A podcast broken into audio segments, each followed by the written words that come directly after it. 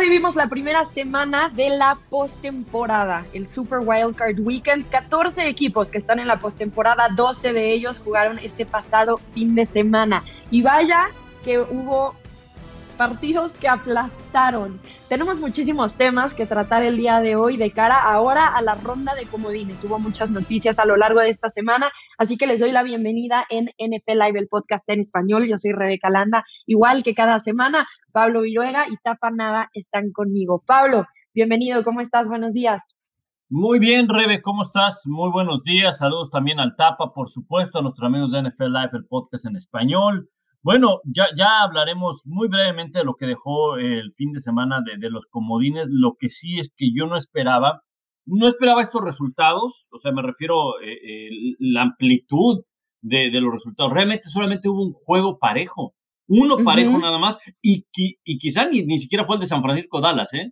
fue el de los Raiders contra Cincinnati, porque ya hablaremos del tema, pero creo que San Francisco al final le dio vida a Dallas y en todo momento San Francisco fue superior al conjunto de los Cowboys. Pero ya platicaremos de eso. Sí, ese partido parecía más cerrado de lo que parece por el marcador más cerrado de lo que realmente fue. Pero si hablamos de Dallas, tenemos que hablar del Tapanava, quien ya nos compartirá sus sensaciones y todo lo que se está viviendo allá en Dallas. Tapa, buenos días. ¿Qué tal, Rebe? Un gusto saludarlos. Tienen toda la razón. El mismo Jerry Jones lo dijo al final del partido. Este marcador no refleja la repasada que nos dieron y ciertamente Dallas ha estado pues, prácticamente triste la ciudad. Eh, creo que no le fue bien en general a la NFL con su Super Wild Card Round. Es decir, nunca se esperaron que fueran a suceder cosas que sucedieron, pero ya estamos en la ronda divisional que esperemos traiga muy buenos partidos de fútbol americano. Hablemos justamente de eso, Tapa, porque abrieron esta postemporada, ahora 14 equipos, descansan solamente dos. La primera semana, en este caso, fueron los Titans y los empacadores de Green Bay, y el resto de los equipos se enfrentaron, pero no fue una semana, digamos, de partidos emocionantes en el sentido de que fueron cerrados, sino que fueron resultados muy abultados, eh, hubo mucha dominancia por aquellos equipos que estaban sembrados mejor. En realidad no hubo sorpresas eh, esta, esta semana, más allá de la victoria de los 49ers sobre los Cowboys, pero básicamente no fue una semana que esperaríamos en una postemporada de la NFL. ¿Qué podemos decir de esta semana? ¿Vale la pena tener un Super Wildcard Weekend? ¿Vale la pena tener a 14 equipos en la postemporada? Yo creo que sí, y por supuesto que vale la pena. Eh, si de algo se ha jactado esta liga y es la que le lo ha puesto exitosa, es que hay competitividad, paridad, como le llaman algunos, y bueno, las razones por las que las conocemos todos, un tope salarial, un draft bien estructurado, un calendario de juegos que tiene que ver con tus resultados de la temporada anterior, pero creo que esta pandemia ha venido a mover muchas cosas.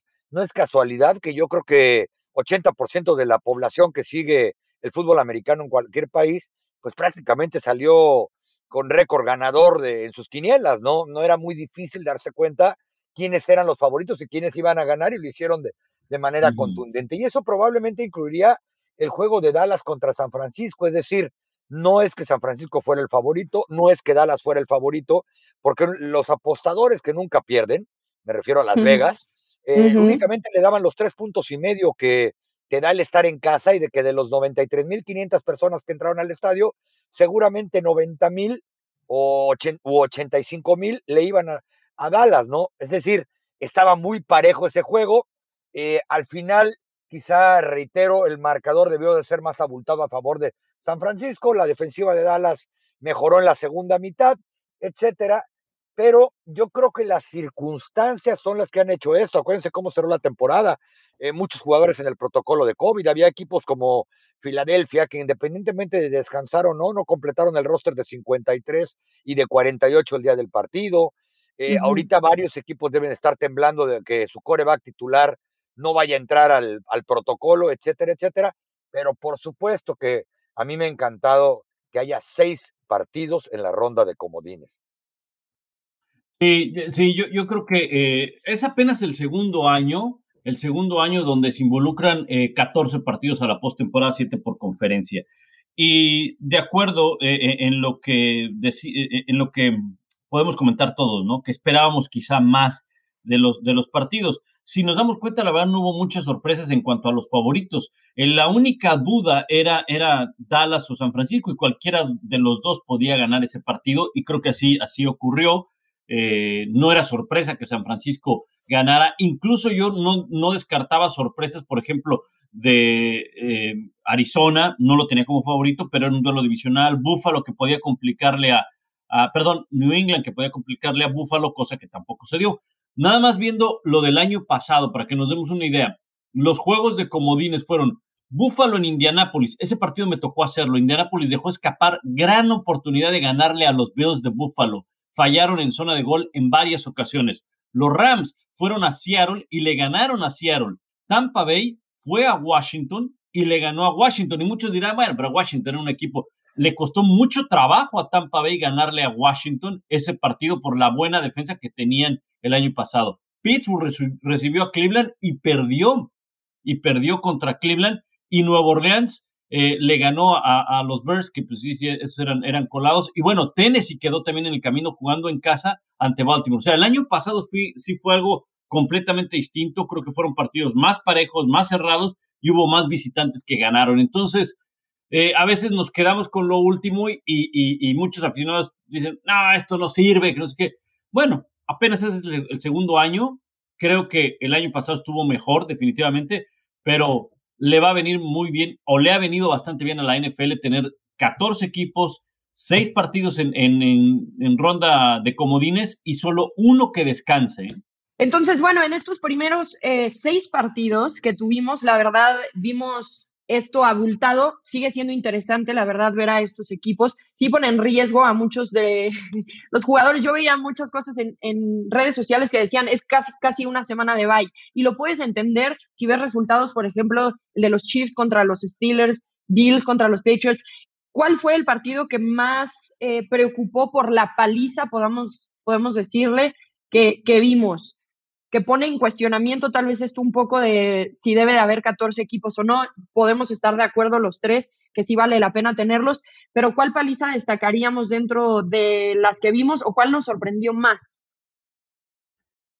Bueno, yo creo, eh, eh, a, mí la que me sorprendió más fue eh, sin duda, sin duda, la que le dieron a los Patriots.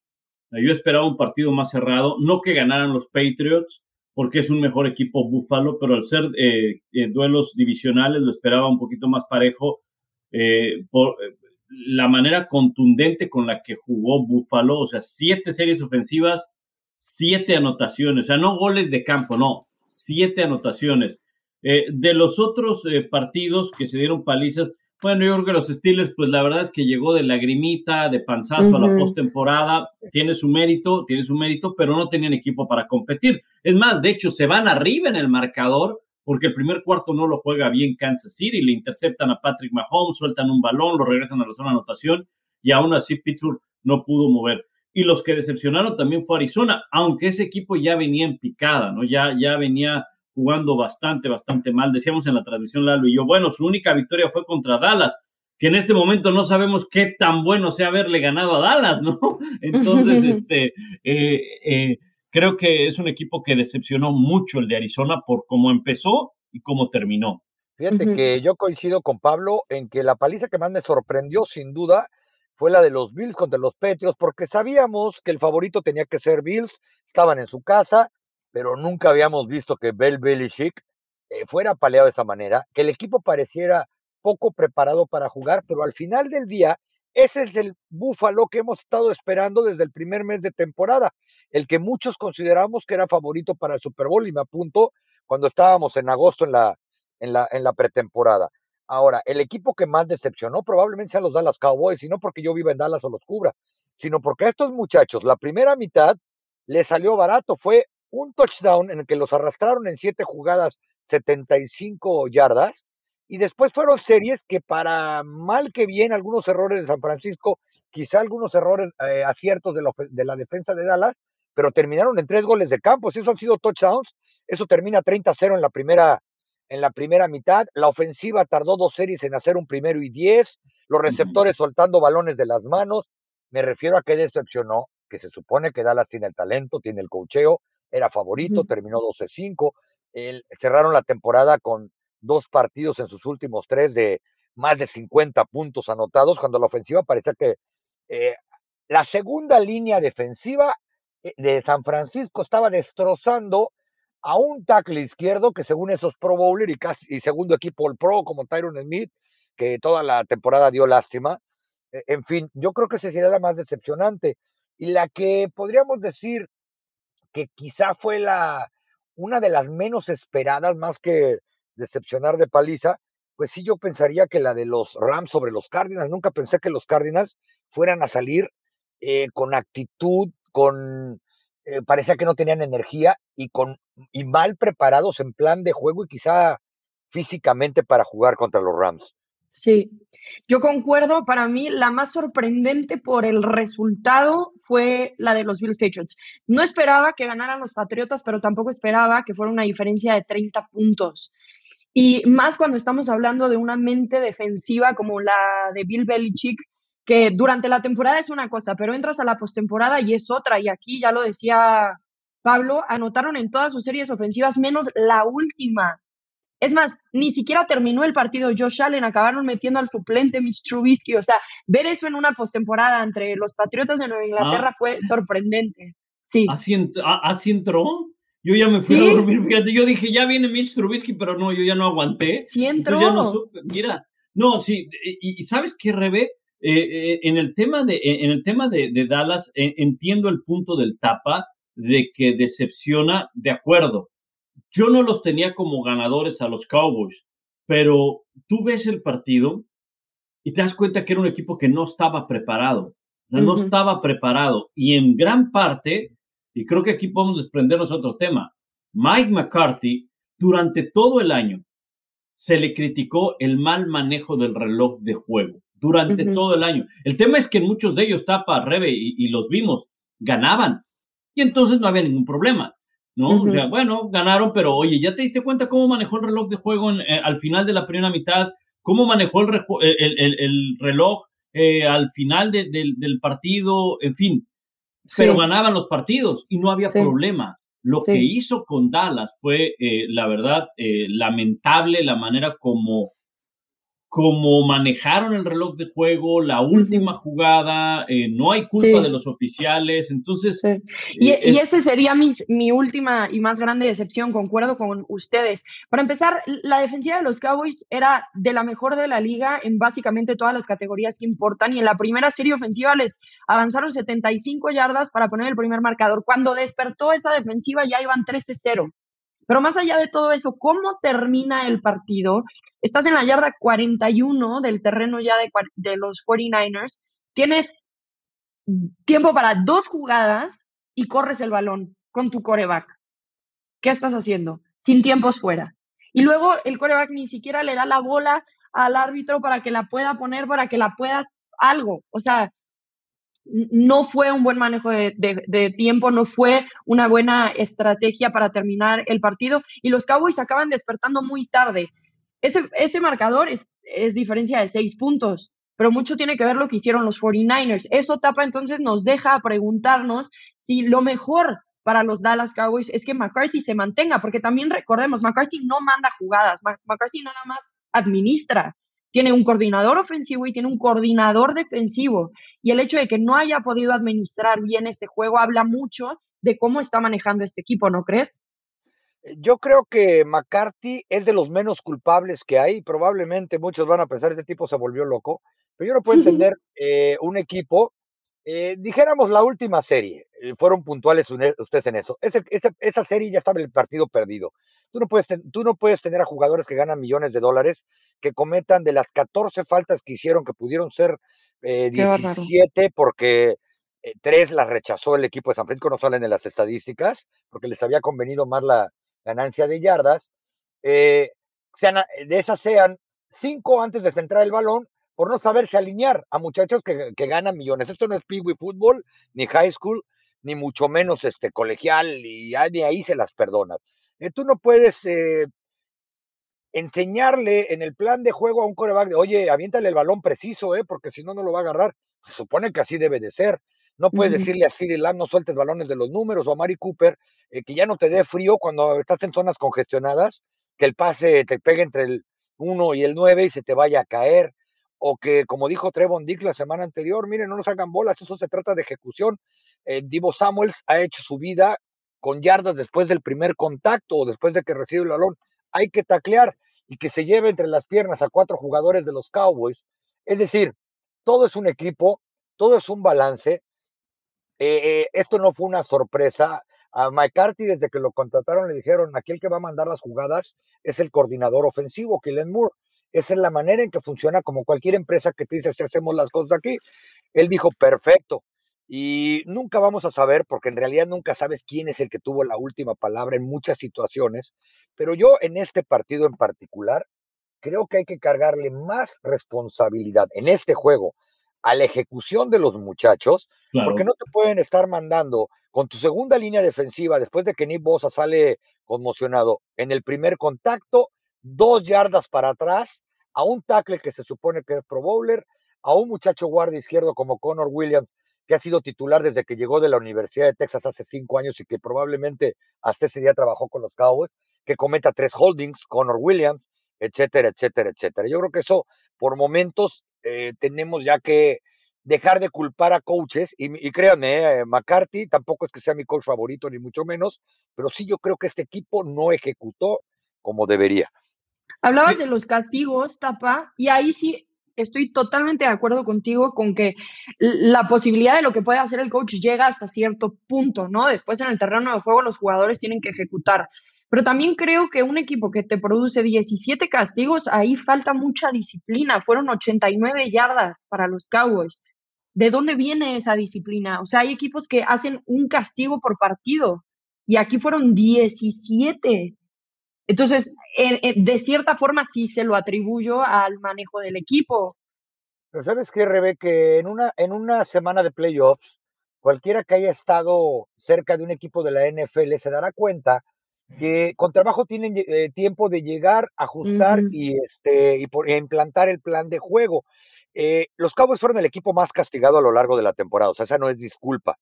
Pero yo insisto, a muchachos que ganan millones, que este es su trabajo, que pasan en las instalaciones nueve horas al día o más, no le puedes llegar a la NFL a enseñarles a no cometer castigos. A Conor Williams, acuérdense, lo sentaron tres semanas de castigo para que dejara de cometer estas penalidades, cuando se dieron cuenta que tristemente era más lo que perdían a pesar de los castigos teniéndolo en la banca, porque no podían este, detener un solo blitz con Conor McGovern adentro en vez de, de Conor Williams. Y reitero, entiendo el punto, y ciertamente tampoco creo que McCarthy sea el mejor entrenador. Creo que los bonos de Kellen Moore como coordinador ofensivo. Además, ayer que vino Denver a Dallas a entrevistarlo, yo creo que porque ya estaban arriba del avión y habían reservado su boleto, ¿eh?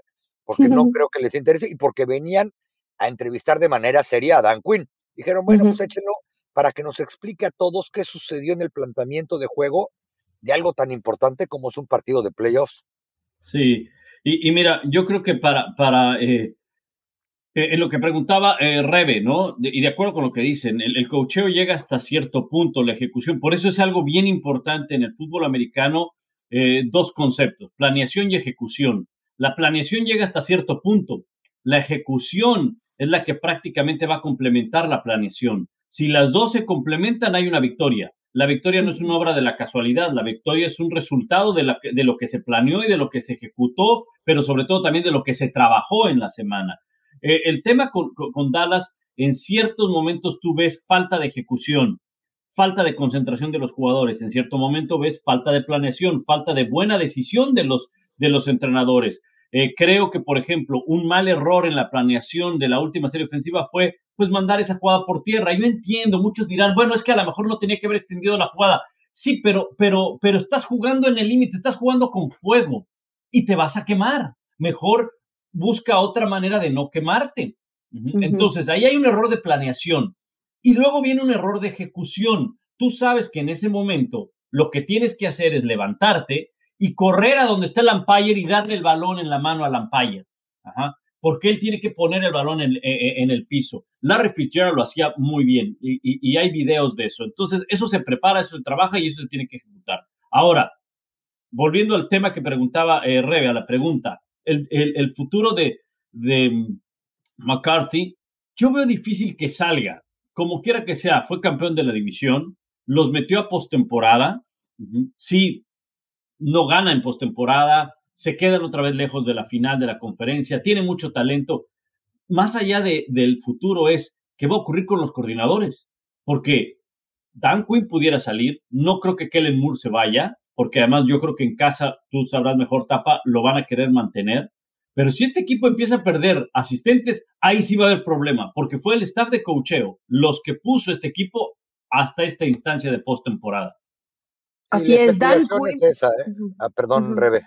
Sí, sí, nada más para informar un poquito a la gente, Dan Quinn y Kellen Moore. Dan Quinn es el coordinador defensivo, Kellen Moore es el coordinador ofensivo. Ambos han sido solicitados para ser entrevistados por los Broncos de Denver. Tapa ya lo adelantó, ya tuvieron esas entrevistas esta semana. Y también Dan Quinn fue solicitado por los Jaguares de Jacksonville. Así que sabemos que Dan Quinn ha sido entrenador en jefe anteriormente en la NFL y eso le da muy buenas posibilidades de conseguir un puesto. Yo sí veo a Dan Quinn saliendo. Kellen Moore podría ser otra historia, como bien mencionas, Pablo, pero Tapa, coméntanos tú cómo se está viviendo todo ahí.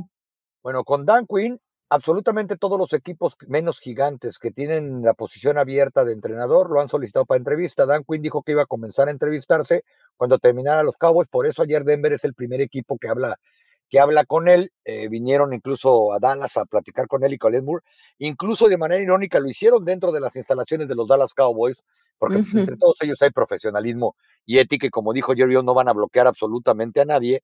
Eh, aparte de la experiencia como entrenador en jefe, pues lo que hizo con esta defensa, por lo menos en energía, agresividad y poder hacer jugadas que antes no hacían, pues le subió sus bonos. Yo creo que a Kellen Moore en la segunda mitad de temporada los bonos se le fueron hasta el piso ya lo entrevistó Jacksonville, ya lo, ya lo entrevistó Chicago, ya lo entrevistó Denver también a Moore, pero yo creo que por momentos es incluso para saber cómo piensa y cuál es el insight dentro de Dallas, porque ciertamente, y mal que bien, terminaron la temporada regular con la mejor ofensiva en casi todas las categorías eh, importantes en la, en la liga. Eh, Mike McCarthy también dijo después del juego que él no sabe si va a regresar el staff completo, eh, yo coincido con Pablo, creo que Moore va a estar aquí. Del que ya se especula desde ayer que podría salirse el coach de la línea ofensiva, que también ya fue entrenador en jefe, Joe Fielding, eh, pero él no porque se lo vayan a llevar, sino porque creen que no hizo un buen trabajo con esa línea ofensiva, porque de ahí parten todos los problemas, sobre todo en la segunda mitad de la temporada. Sí, yo veo, por ejemplo, a Dan Quinn siendo un muy buen prospecto, especialmente para equipos que no están cerrados a la posibilidad de tener un entrenador en jefe que no sea con esquema ofensivo. Y bueno, Dan Quinn ya sabemos lo que hizo con los Falcons, los llevó al Super Bowl en el 2016, después salió de los Falcons, entra a los Cowboys, pero es muy interesante lo que Dan Quinn ha podido hacer con esta defensiva, porque por ejemplo, hablamos mucho de, Micah Parsons, ¿no? Y el buen jugador que es, pero yo estoy segura que él no hubiera desarrollado las habilidades y el buen juego que tiene si no hubiera estado de la mano de Dan Quinn, quien no es específico, ah, yo juego 4-3 o 3-4, sino que es, vamos a ver el talento que tenemos y funcionamos a partir de ahí. Micah Parsons estuvo a veces hasta jugando de DB, dependiendo de contra quién se estaban enfrentando, eh, qué estaban jugando, por eso lo veías en la línea, lo veías atrás, lo veías como linebacker y así entonces pudo destacar a ser el jugador que es. Por eso yo creo que Dan Quinn también es un gran candidato, porque sabe explotar las cualidades de los jugadores que tiene enfrente. Yo, por ejemplo, veo a los Broncos de Denver que acaban de salir de un entrenador en jefe con mentalidad defensiva y posiblemente estén buscando eso también, sabiendo que va a traer un buen coordinador ofensivo, sabiendo que más bien es un líder en el, en el, en el campo, en, en el vestidor, y que sabe aprovechar lo que ya existe, porque la defensiva de los Broncos es una que ya está bien armada, fue la tercera mejor en puntos de la NFL y no vienes a cambiar mucho de eso, sino que más bien traes a otra mente muy buena defensiva que pueda aportar y aprovechar las cualidades de un equipo como el de los Broncos. De acuerdo. yo creo que Denver eh, podría como embonar muy bien en, los, en, los, en la manera en que a Dan Quinn le gusta un equipo sabe que hay talento defensivo, que hay talento joven, pues tenés así que Denver les ganó uno de los defensivos secundarios que querían y que si no se hubieran ganado, Micah Parsons no hubiera llegado a, Dallas, ¿no? Por un lado. Por otro lado, eh, Dan Quinn durante las últimas semanas realmente no te contestaba una sola pregunta si quería volver a ser head coach, pero donde ya aceptó una entrevista es que está dispuesto a oír. ¿Y a qué me refiero? Él no solamente llevó a Atlanta a un Super Bowl como head coach, él fue parte importantísima de que Seattle llegara a dos Super Bowls consecutivos con esa defensa de la Legión del Boom, en el que si uno ve hasta el físico de los jugadores que reclutó en Dallas, es muy parecido, defensivos secundarios altos, grandes, rápidos, fuertes, igual linebackers que se podían mover muy rápido, por eso Leighton Van Der Esch ya se va de aquí, él no embona en lo más mínimo con lo que pretenden, por lo que pretenden hacer. Pero lo que sí dijo la semana pasada rápidamente fue, me estoy divirtiendo como nadie, haciendo lo que mejor hago, entrenando defensivos que tienen ganas de jugar. Entonces yo creo que más que saber si Dan Quinn va a volver a ser head coach, es hasta dónde él va a poner en la balanza, bueno, y si mejor me quito de problemas y me quedo aquí a terminar lo que empecé. Miren, un ejemplo bien claro es que, eh, digo, y está mal poner el ejemplo de y no lo estoy comparando como jugadores, ¿eh? pero dígame que ha vuelto a ganar Russell Wilson desde que esa defensiva de Seattle lo llevó a dos Super Bowls y cuántas veces ha estado en postemporada. Fue esa defensa de Seattle la que en realidad los llevó al Super Bowl. Pues bueno, salgan o no, el caso es que Dan Quinn sí está preparando a Kellen Moore lo preparó para sus entrevistas en los Jaguares. Entonces, bueno, puede ser que Kellen Moore acabe saliendo, ya que tiene el consejo de Dan Quinn, que evidentemente ha estado en esta posición anteriormente. El que confirmó que se va a quedar, porque oficialmente se lo preguntaron, fue Bill Belichick, obviamente. ¿Se espera que regreses para el 2022? Sí, se podría esperar eso. Así que hablemos de los Patriotas, porque perdieron por 30 puntos ante sus rivales de división, un equipo que los ha apaleado 20 años consecutivos, ahora les regresó el favor en la ronda de comodines. Sí, no fue un buen partido para los Patriotas de Nueva Inglaterra, pero ¿qué podemos decir sobre su futuro? Pablo. Bueno, yo creo que, eh, como bien dices, Bill Belichick, la verdad es que solamente va a salir de los Pats en el momento que se retire, ¿no? No, no, no creo que haya otra opción. Eh, y del futuro de, de, los Pats va a ser bien interesante. Creo que Josh McDaniels se va obviamente a quedar como coordinador ofensivo. Eh, van a seguir desarrollando a Mac Jones, a ver cómo se arman en el draft ahora los, los Pats, eh, con todos los movimientos que pueda llegar a hacer eh, Bill Belichick, que le encanta mover las piezas en el, en el draft. En este momento, el equipo de los Pats, déjame decirte, tiene selección en la número 21, la número 21, ¿verdad? No, y tiene en la primera, en la segunda, en la tercera, cuarta ronda, ¿verdad? Entonces, bien podrían una vez más buscar a otro receptor que les hace falta, pero yo creo que es un equipo del cual, pues, eh, hay grandes expectativas para el próximo año. Nadie esperaba, o muy pocos esperábamos, que este equipo pudiera estar en la postemporada.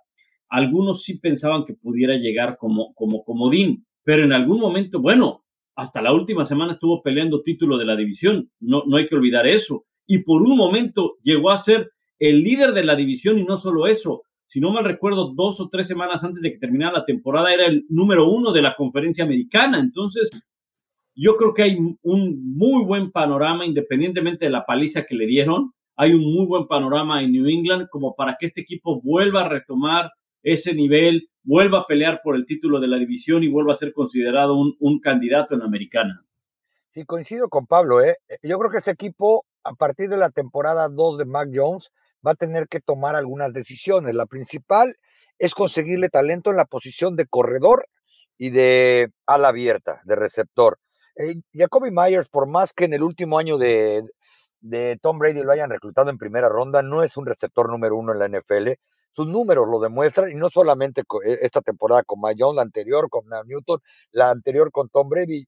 Yo recuerdo en el partido que, el último partido de Brady con Nueva Inglaterra contra Tennessee, que al final Brady, pues yo creo que le sacaron el tapón y de una manera muy diplomática dijo, bueno, pues es que para poder completar pases necesito receptores, ¿no?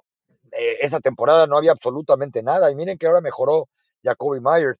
E, este equipo de, de Nueva Inglaterra no va a llegar a ningún lado con un corredor como Damian Harris, a menos de que le hagan un mejor sistema de juego. Y lo más importante, estoy convencido de que necesitan comenzar a soltar a Mac Jones, porque el día que se les viene un equipo explosivo encima y las cosas le funcionan al otro equipo, o tu defensa no sale en una buena tarde, es difícil que puedas regresar con pasecitos de 5 yardas, 6 yardas, por más preciso. Está bien, ya pagaste el derecho de piso, ya pasaste la novatada, a lo que sigue, pero yo creo que el futuro, los fans de Nueva Inglaterra deben de estar bastante optimistas con lo que podrían esperar ahí. Quizá lo más negativo es que van a tener eh, seguir teniendo la misma división a Búfalo. Fuera de eso, todo debe ser alegría.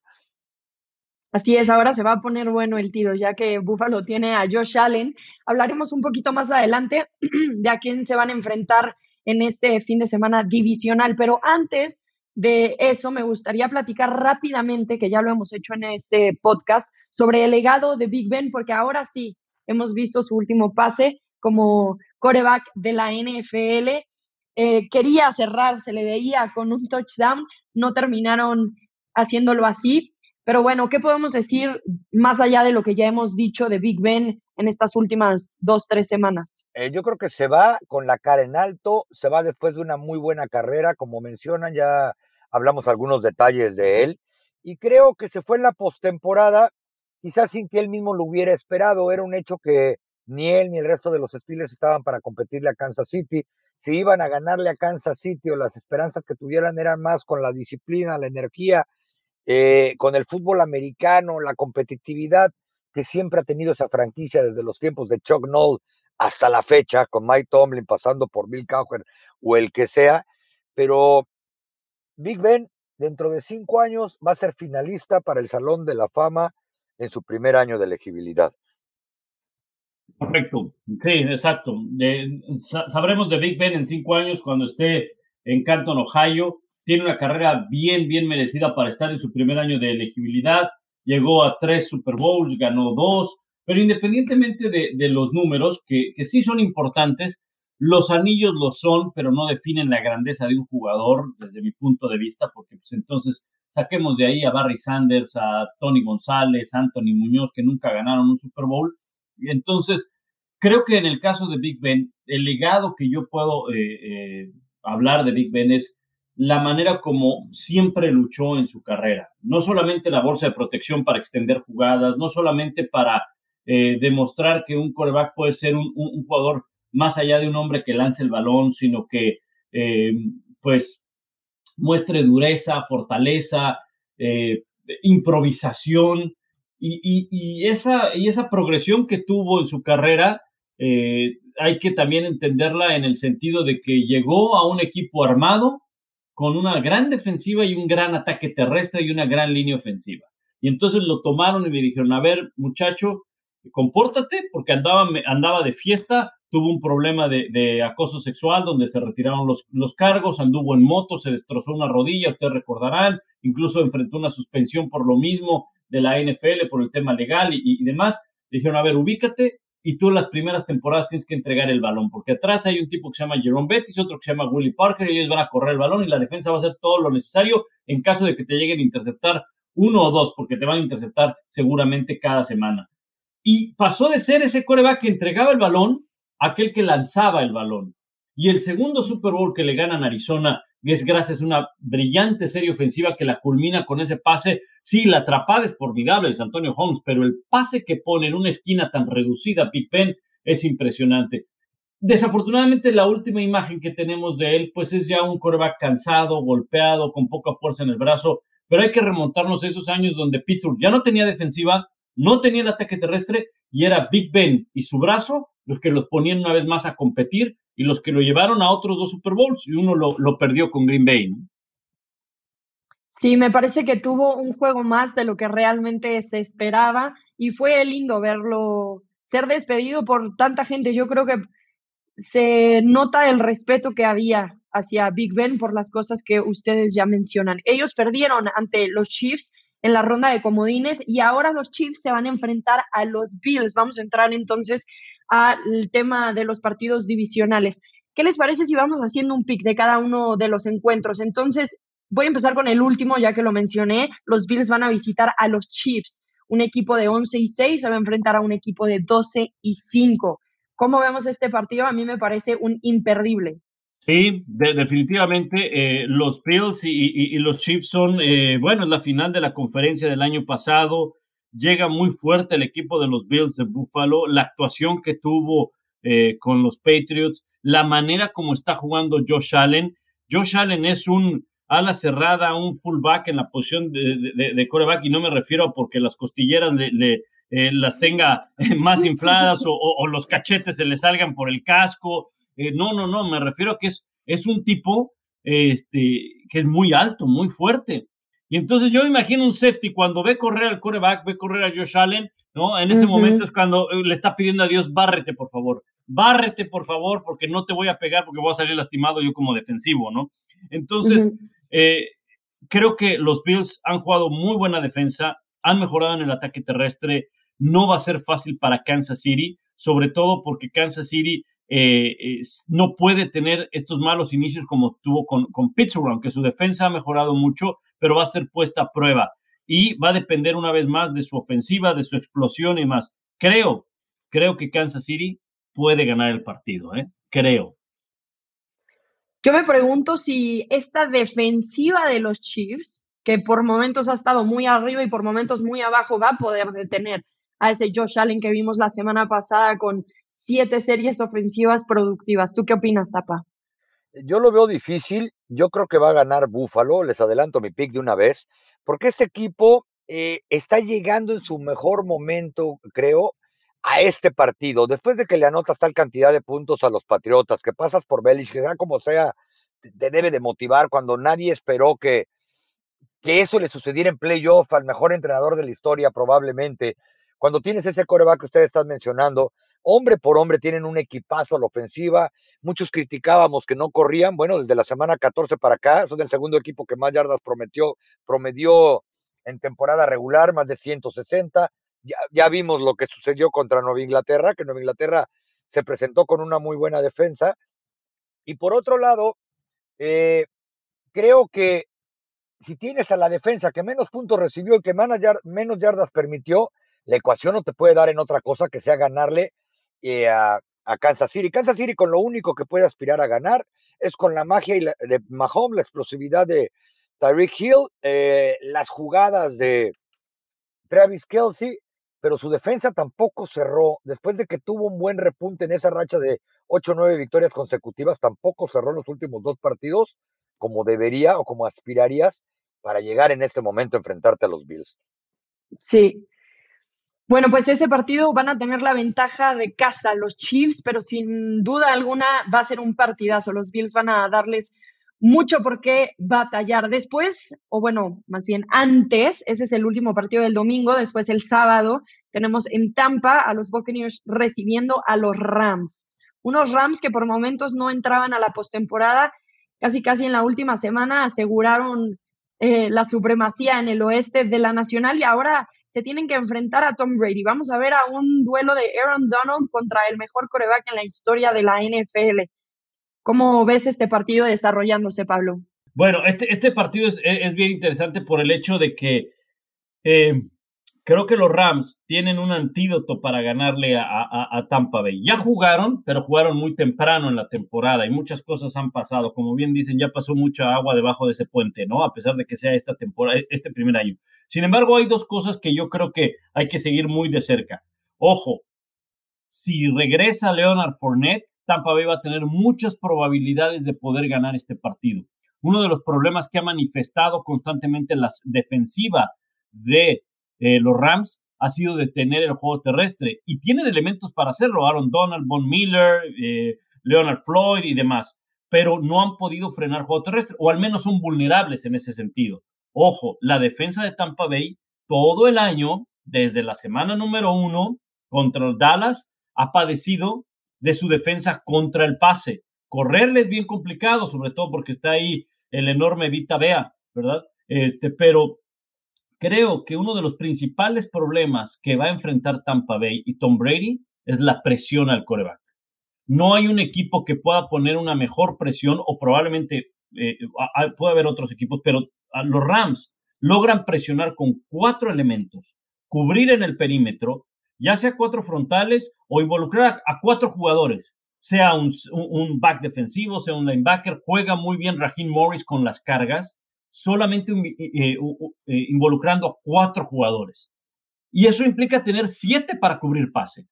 Entonces, ahí es donde creo que Tampa Bay va a tener problemas. Tom Brady, si le pones presión en el centro, si le incomodas, empieza a desesperarse, no está a gusto. Entonces, creo que los Rams tienen muchas oportunidades de ganar ese partido por la presión a Brady y porque Tampa Bay es vulnerable contra el pase.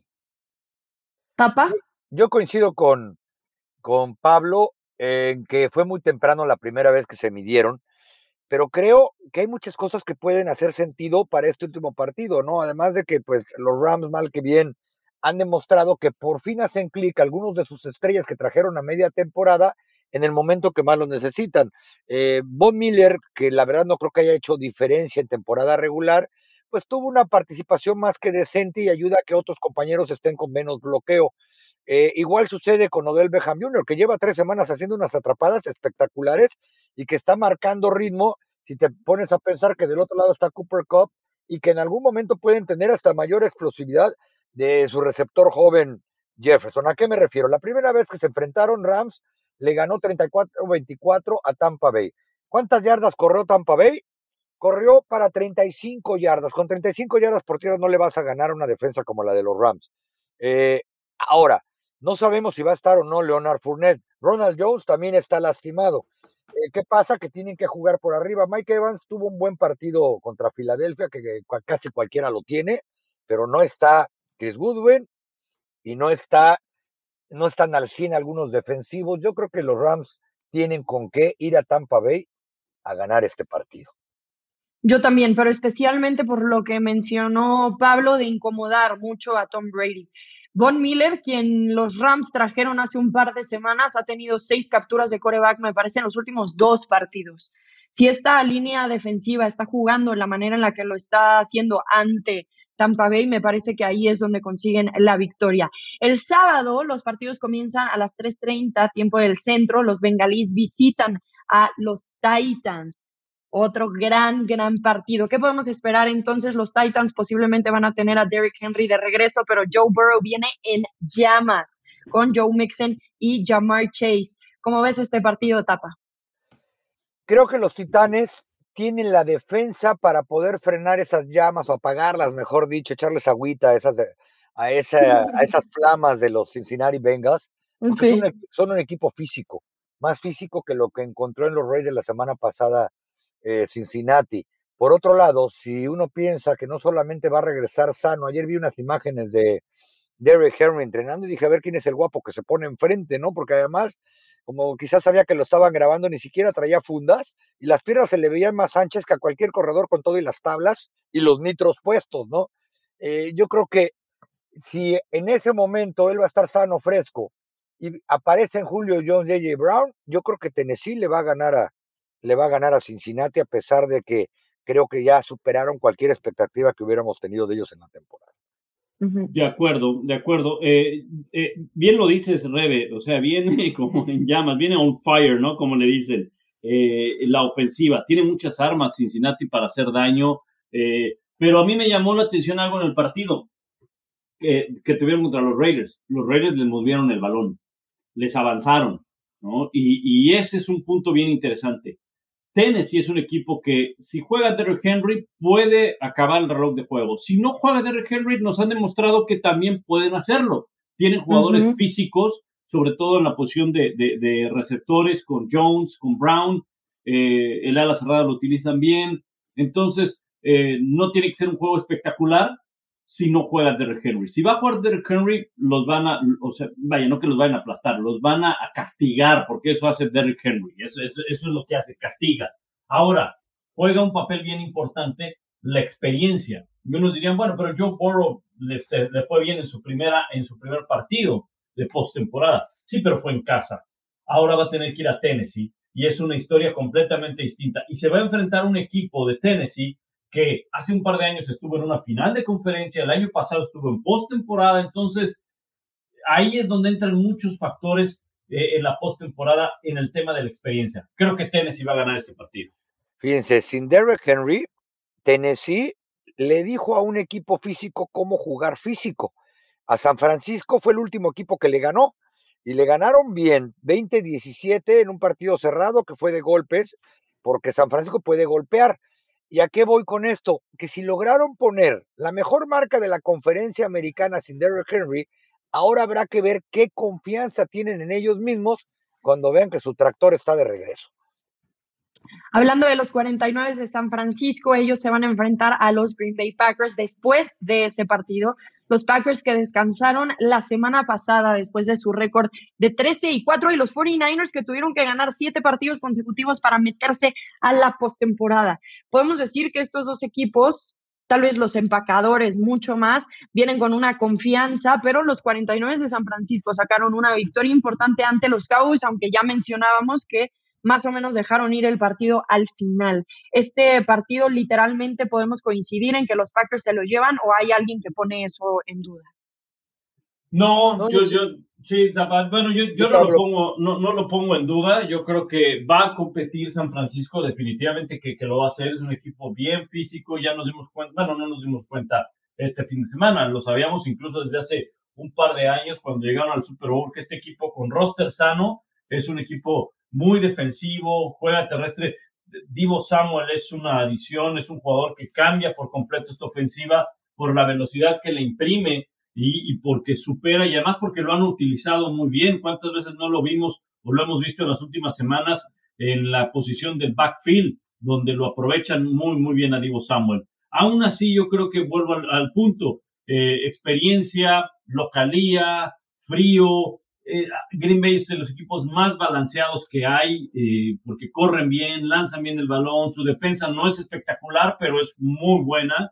Entonces, sí creo que, Green Bay va a ganar este partido. No que vaya a ser una paliza, pero sí creo que vaya a, superar a, San Francisco.